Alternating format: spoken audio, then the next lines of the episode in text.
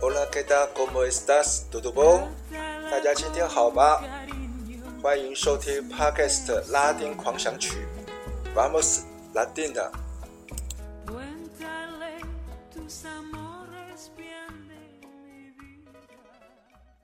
大家好，大家平安，我是播客主持人 This Way。今天是二零二三年八月二十六号，欢迎收听 Podcast 的拉丁狂想曲第九集的播出。今天呢，适逢周末假日，我们一起驾车离开巴西利亚联邦特区，前往邻近的戈亚斯州，度过愉快的周末时光。离开巴西利亚，驾车外出旅游，最近的地方就是戈亚斯州。这里是中部的农业大州，我们最常去的地方就是温泉城 Caldas Novas。据称这里是全世界最大的温泉城之一，距离巴西利亚约三百多公里。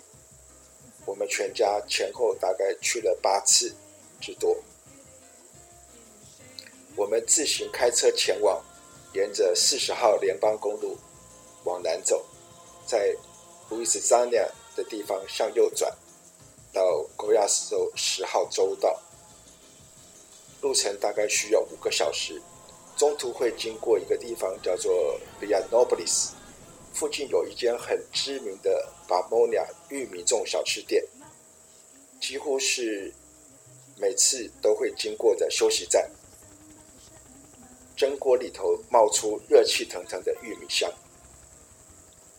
车子才进到停车场，就闻到了扑鼻而来的香味。来到了高达 SNOVA，孩子们喜欢在最著名的 Bosada do Rio Quente 度假村泡温泉，在水池里跟着教练跳有氧舞蹈，玩滑水道、飘飘河、人工海浪。这里也是巴西一般民众常来的旅游景点。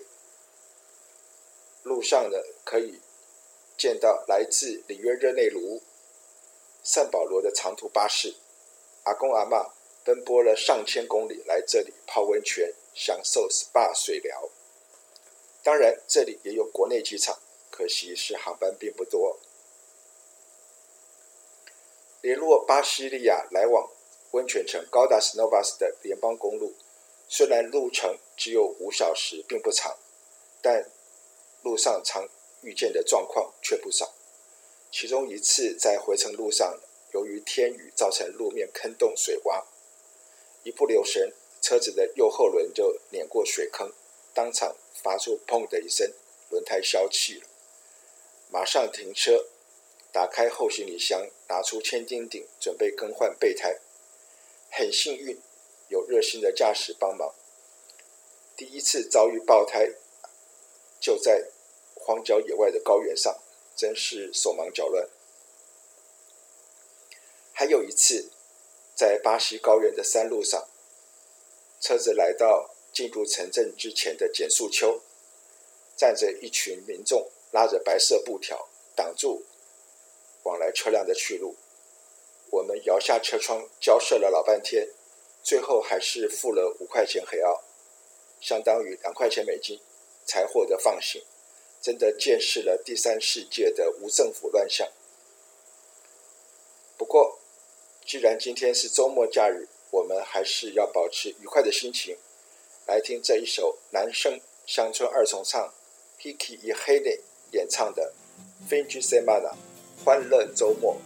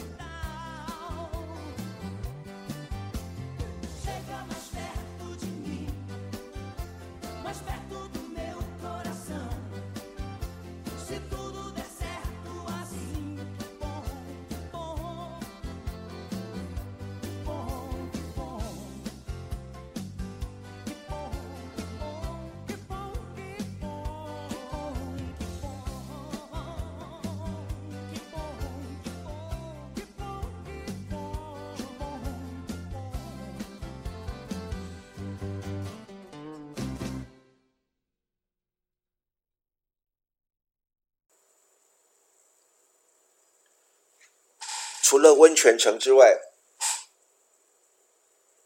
戈亚斯州还有其他的选择。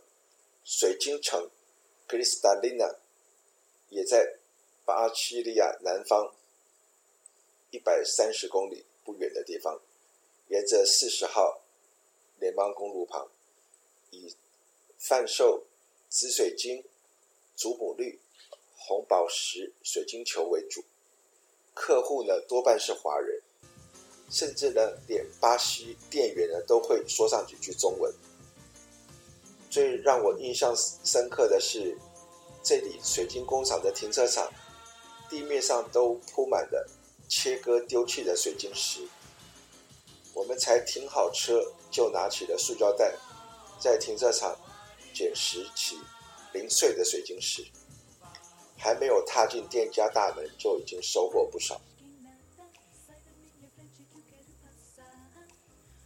还有古朴小镇 b i l e n o b l i s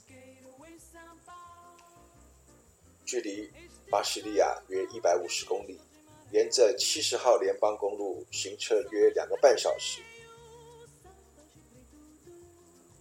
b i l e n o b l i s 的市区里完全还保持着十九世纪马队骑兵行进的石板路面。这里最著名的地标景点就是马德里斯及 Nossa Senhora do 罗萨鲁大教堂历经了多次祝融浴火重生。附近的小吃店有爱吃的巴西美食——银巴东烤饼，内馅有很多种，最常见的就是火腿起司。呃，我个人比较偏爱熏鸡口味。这里。